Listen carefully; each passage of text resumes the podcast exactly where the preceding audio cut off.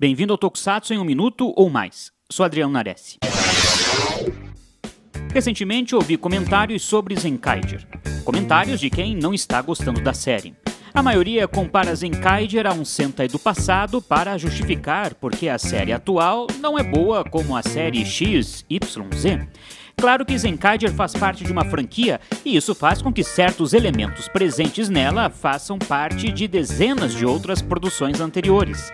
Mas comparar a série com outros Sentai de 30, 20 ou 10 anos atrás não leva em consideração um ponto muito importante.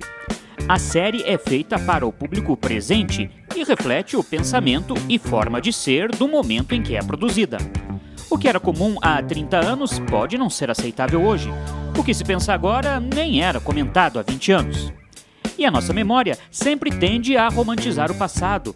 Com uma defesa natural, guardamos em uma espécie de arquivo dourado certos momentos, principalmente quando se referem à infância. Zenkaiger não é uma boa série, ou o olhar de quem observa busca uma reedição de suas memórias de infância?